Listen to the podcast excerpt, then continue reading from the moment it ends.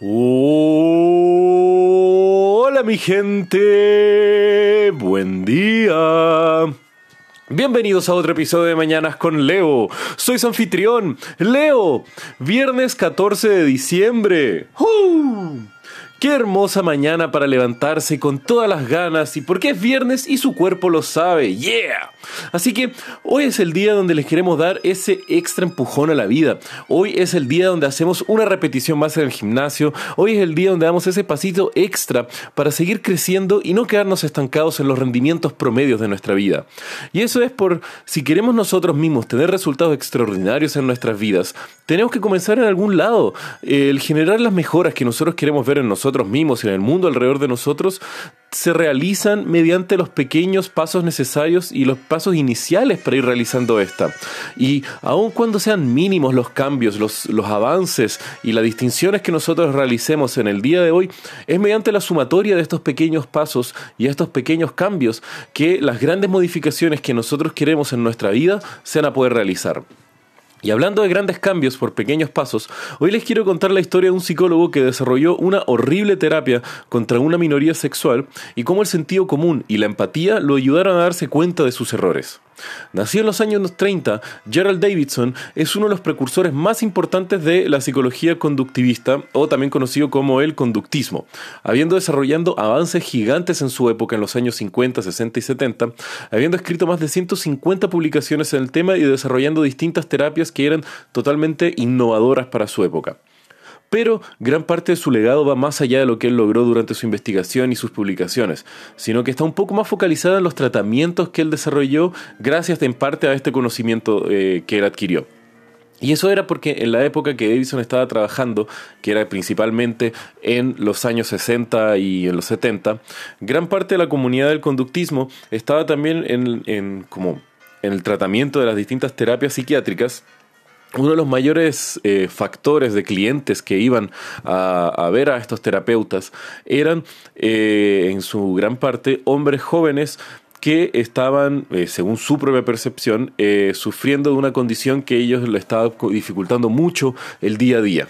Y esa condición, que lamentablemente en la época era vista como una condición y no como simplemente algo totalmente normal, era la homosexualidad.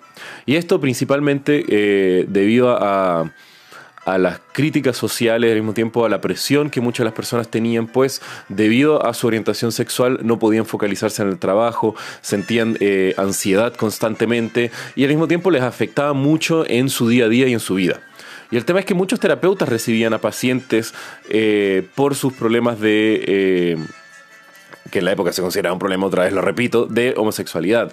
Eh, los pacientes llegaban con pensamientos suicidas, con incapacidad de trabajar, con muchas dificultades a raíz de este, de este tema. Entonces, bajo una visión muy equivocada, pero aceptada en la época, eh, vista que la heterosexualidad era la única norma y que todo fuera de ello era una desviación que tenía que ser corregida y que se, posiblemente se debía a alguna condición, algún alteración en el comportamiento humano, generando los efectos adversos. Y así fue como se comenzaron a desarrollar distintas terapias para modificar y alinear la orientación y expresión sexual de las personas homosexuales y llevarlas de vuelta a la normalidad de la heterosexualidad. Hay muchas comillas dentro, por favor, acéptelo, era como se veía en la época. Y el tema es que bajo esta horrible visión, Davidson se comienza a dar eh, cuenta que las terapias existentes no eran muy efectivas, pues muchas de ellas en el periodo después los pacientes eh, volvían como si es que fuera una adicción casi, hacia eh, sus conductas homosexuales o al mismo tiempo eran a través de estímulos dolorosos físicos y a través del daño hacia los pacientes, algunos mediante electroshock, otros castigos físicos. Entonces Davidson no quería continuar o generarle más daño a sus pacientes de los que muchos de ellos ya venían trayendo consigo mismos. Y fue así como Davidson desarrolló una terapia que se llamaba comúnmente como la terapia Playboy. Esta consistía en agarrar a sus pacientes homosexuales y gradualmente ir sugiriéndoles que cuando ellos tuvieran pensamientos o estimulaciones eróticas que al ver a algún otro hombre al pensar y fantasear con otros hombres, se eh, agarraran una revista Playboy y comenzaran a recibir estímulos eh, eróticos heterosexuales para satisfacer sus deseos homosexuales. Y así gradualmente ir poco a poco reemplazando su deseo ah, por otros hombres o personas de su mismo sexo por estímulos eh, más heteronormativos y heterosexuales como una solución. El tema es que esta terapia, basada en la ciencia del conductivismo, en ir reemplazando un deseo por otro estímulo, eh, comenzó a tener un rotundo éxito y muchos pacientes y jóvenes que iban donde Davidson se trataban y al mismo tiempo, según ellos, eh, lograban controlar sus impulsos homosexuales y tener una vida y actividades normales. Y muchos de ellos están en la época estaban extremadamente agradecidos con el doctor Davidson por eso mismo. Y tanto fue el, éxito de Gerald Davidson con su terapia de Playboy que al poco tiempo fue elegido como el presidente de la Sociedad de Psicólogos Conductivistas en Estados Unidos. Al mismo tiempo desarrolló distintos videos de entrenamiento para jóvenes psiquiatras y otros terapeutas para poder realizar y repetir su terapia Playboy en los distintos pacientes y comenzar a desarrollar todo un área de conocimiento e investigación eh, de conductivismo basado en sus experimentos. Pero la visión y al mismo tiempo gran parte de la comunidad terapéutica y psiquiátrica cambiaron radicalmente su visión al respecto de la homosexualidad con el pasar de los años. Y uno de los temas más fuertes que comenzaron con la conversión del Dr. Davison fue con la conversación con un joven psicoterapeuta llamado Charlie Silverstein, un activista y psicoterapeuta gay, el cual le explicó al Dr. Davison que ser gay no era algo anormal, no era algo malo y que gran parte de los pacientes que iban hacia él o hacia otros terapeutas no iban de una forma voluntaria buscando una cura, como era la creencia popular en la comunidad científica de la época pero que en realidad iban presionados y coercionados después de una vida entera llena de discriminación, de opresiones, empujándolos hacia este cambio, donde en sus familias la palabra homosexual era dicha entre susurros, después de una infancia donde los peores insultos hacia los niños era llamarlos de afeminados o de gay, donde una iglesia y sus comunidades eh, se referían a la homosexualidad como un pecado, y después, cuando entraron a la universidad, esto era visto como una enfermedad mental. Entonces, imagínense cómo era el contexto en el cual llegaban estos pacientes hacia los terapeutas después de una vida entera bajo este flagelo. Entonces, obviamente las personas estarían buscando una solución a este problema si es que en ningún momento de todas sus vidas su orientación era tratado como algo normalizado, sino que al contrario, era siempre demonizado y visto como si es que fuera una enfermedad. Y esto generó un impacto profundo en Davidson, pues él como terapeuta se había focalizado solamente en la solución a un problema en lugar de ver que realmente este no era un problema que existía, sino que era una coerción social totalmente generalizada por el ambiente en el cual sus pacientes homosexuales se habían inmersos. Y fue tanto así el impacto que en el doctor Davidson, en su primer año, en el año siguiente, perdón, de eh, haber sido elegido eh, el presidente de la Sociedad de, Psicólogos Conductivistas, Gerald Davidson, valientemente, en un discurso anual hacia toda la comunidad científica, eh, comenta al respecto de, esta perspectiva y de lo que le había eh, inculcado eh, Charles Silverstein al respecto de la visión sobre la homosexualidad.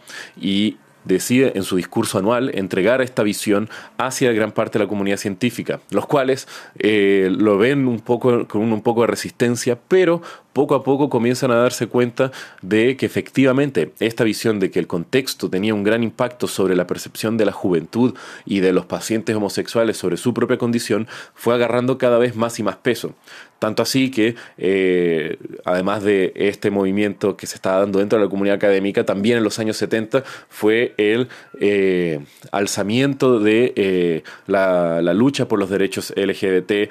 Gran parte de la lucha gay en, los, en Estados Unidos y en otros lados del mundo en esta misma época. Y fue tanto así que en 1973 la Asociación Norteamericana de Psiquiatría elimina la homosexualidad de la tabla de enfermedades mentales y Davidson tuvo que renunciar el mismo año de su presidencia de debido a mucha presión por el resto de la comunidad psiquiátrica. Y tanto así que eh, de ese momento en adelante Davidson nunca realizó más una terapia contra la homosexualidad y al contrario, se volvió un fiel defensor de los derechos LGBT, queriendo revertir un poco el daño que le había causado mediante su investigación debido a la visión trastocada que él tenía por el contexto en el cual él también estaba viviendo. El tema es que tristemente el impacto ya se había provocado. Otros terapeutas, muchos guiados por los mismos contenidos que Davison había creado años atrás, siguieron adelante con los tratamientos para curar la homosexualidad. Al mismo tiempo, muchos de ellos, guiados ciegamente por sus supersticiones religiosas y valores tradicionales, estuvieron desarrollando más y más terapias hasta abrir distintos centros de rehabilitación para homosexuales, como si es que fueran distintas adicciones o... Eh, problemáticas que tendrían que ser curadas. Y tanto así es esto que en Estados Unidos se estima que más de 800.000 personas hayan recibido algún tipo de tratamiento en contra de su condición homosexual para llevarlos hacia la heterosexualidad. Y obviamente alrededor del mundo podríamos estimar que hay millones de personas que tristemente han sido sometidos a estos tratos inhumanos y al mismo tiempo totalmente retrógrados, como si la homosexualidad fuera algo a tratar y tener que redireccionar la orientación sexual de las personas y hacerlos normales al guiarlos hacia la, eh, hacia la, hacia la heterosexualidad. Uy, complejo ahí. Y bueno, mi gente, si quieren saber un poco más de lo que les sale el día de hoy, pueden ver los links en la descripción del episodio. Y como ya saben, que tengan un muy buen día. Los quiero, mi gente. Besos.